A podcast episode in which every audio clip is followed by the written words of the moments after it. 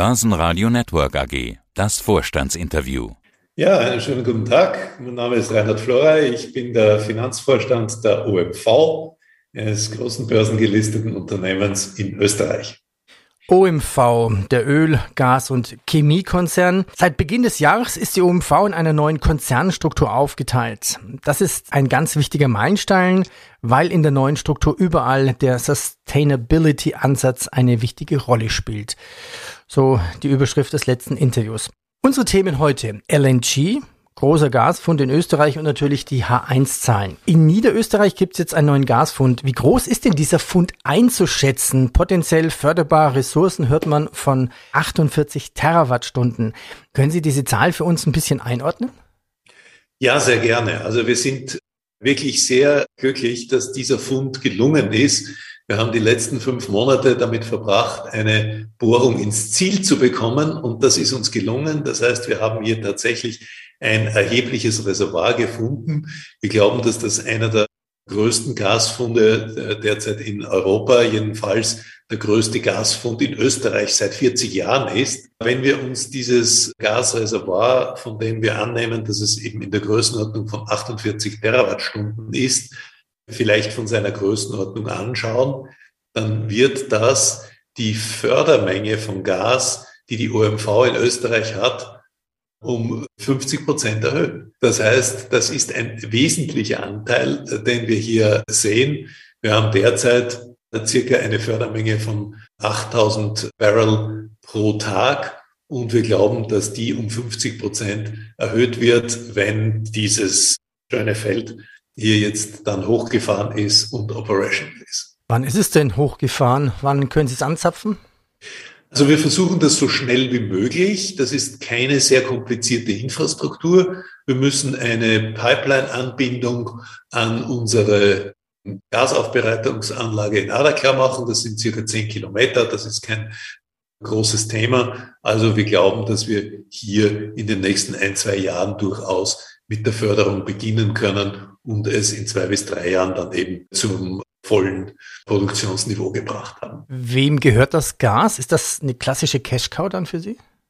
Also das Gas ist in der Tat Bestandteil der Lizenz, die wir in Österreich zur Gasförderung haben.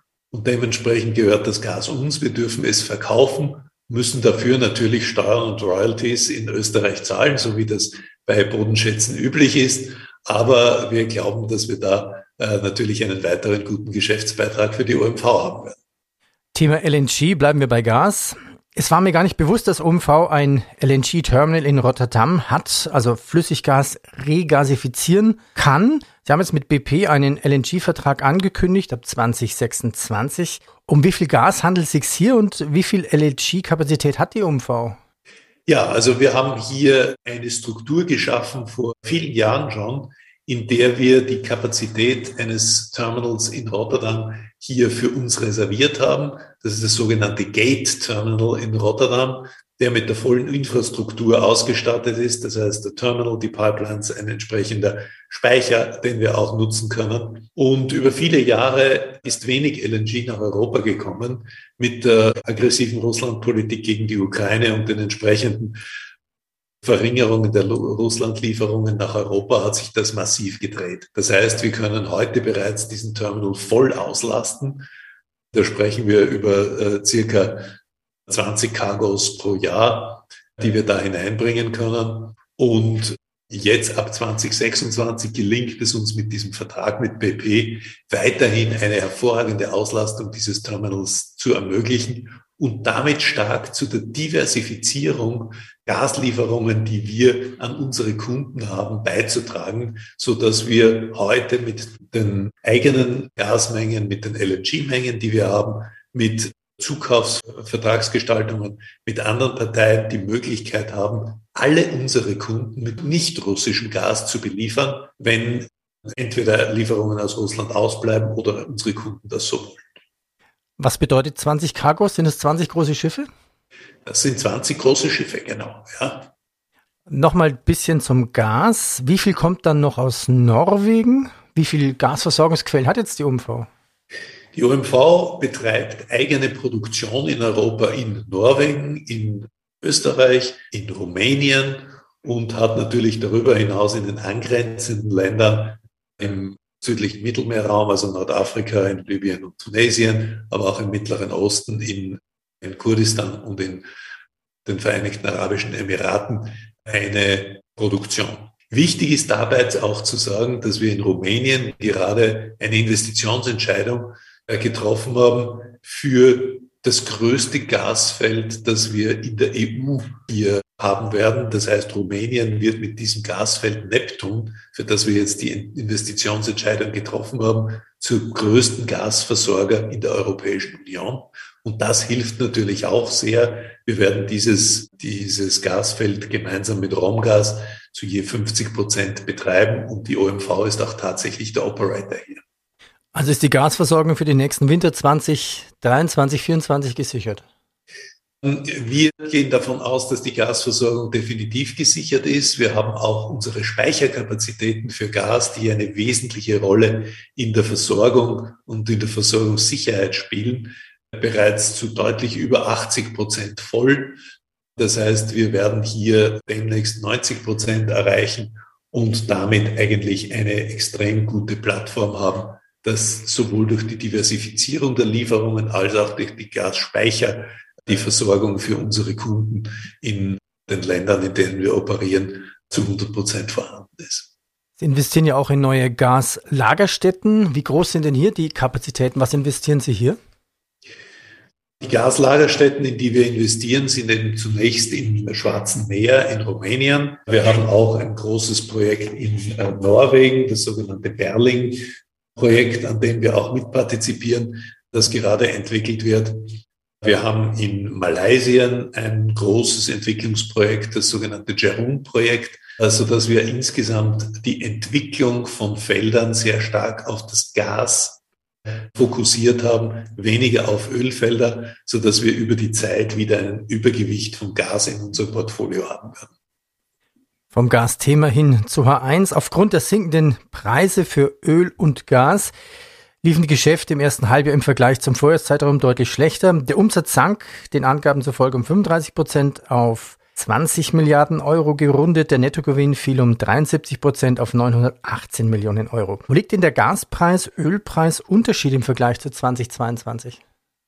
Also, wenn wir uns äh, das Halbjahr anschauen, im Vergleich zwischen 2022 und 2023, dann ist Ölpreis um knapp 30 Prozent zurückgegangen und der Gaspreis um über 50 Prozent zurückgegangen.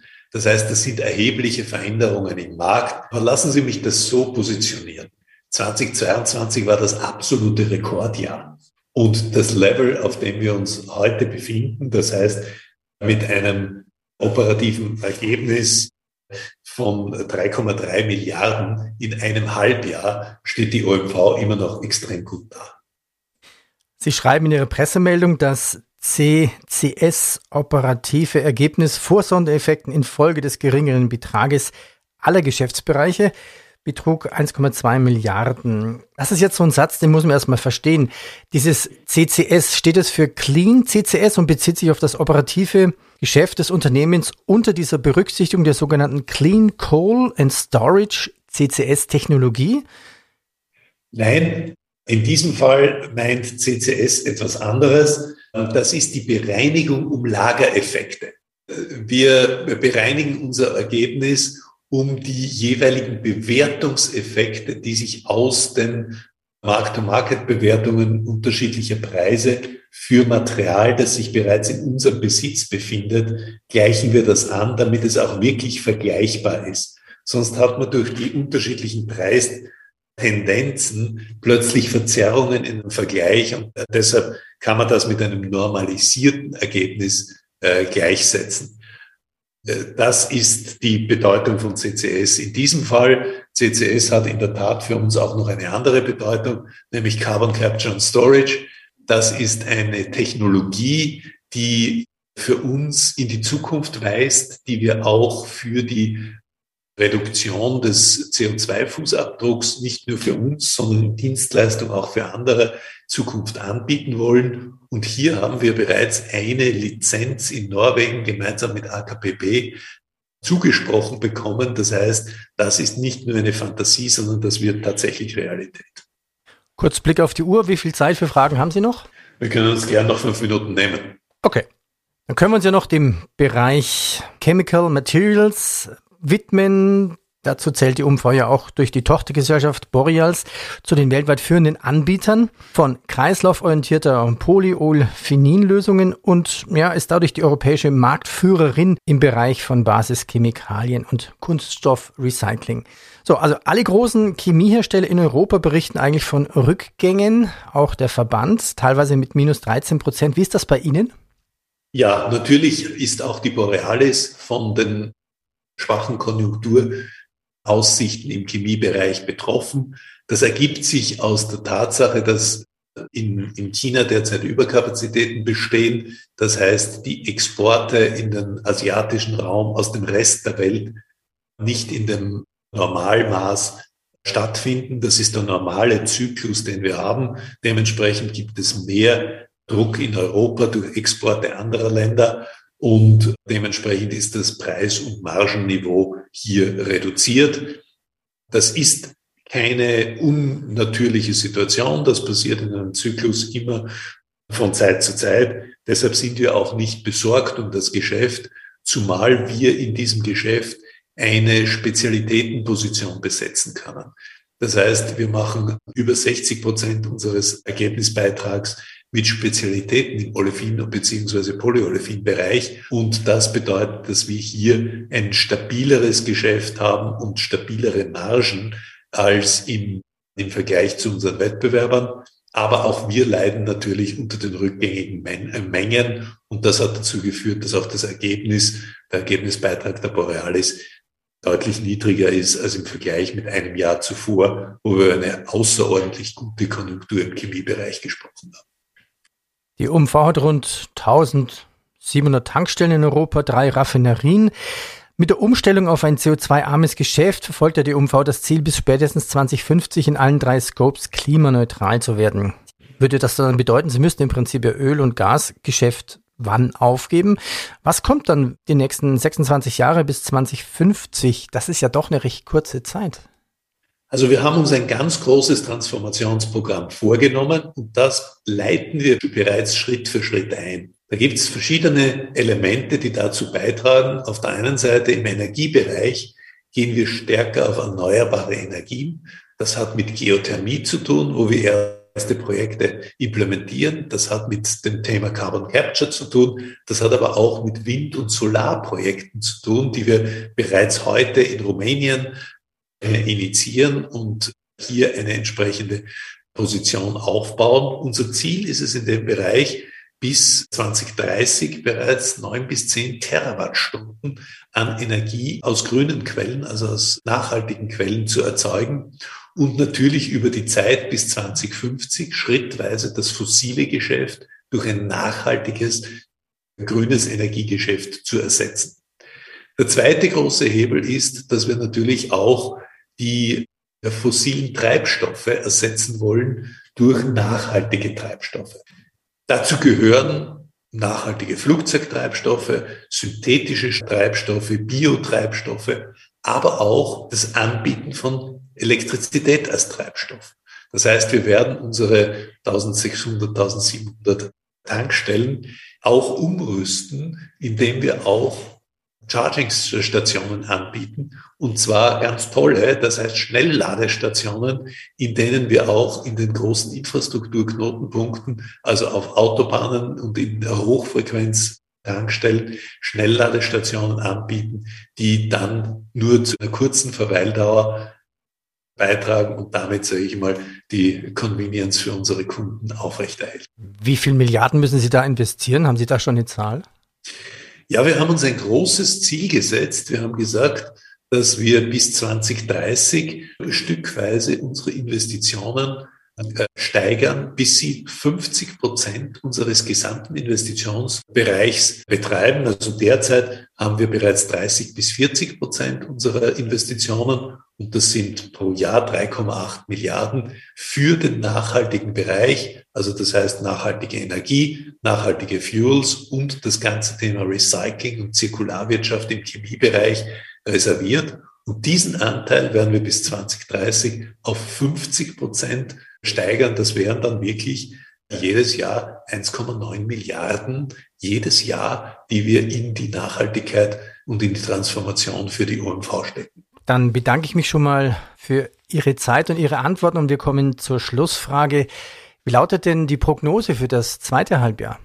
Wir haben die Prognosen teilweise beibehalten, teilweise leicht zurückgenommen, weil wir im Umfeld doch sehen, dass sowohl die Nachfrage nach den Commodity-Produkten wie äh, Öl und Gas, aber auch nach Chemieprodukten sich weiterhin eher verhalten zeigt.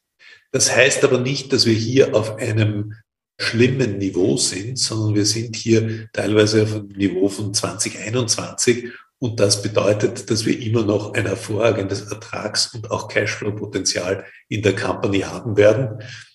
Ansonsten haben wir sehr stark in die Richtung geguidet, dass unsere Strategieexekution äh, weitergeht. Das heißt, dass wir hier alle entscheidenden Projekte auf der Transformation, aber auch bei akquisitorischem Wachstum weiter verfolgen werden. Und das wird sicherlich auch ein Teil des Programms der zweiten Jahreshälfte 2023 sein. Herr Florey, ich bedanke mich. Vielen Dank.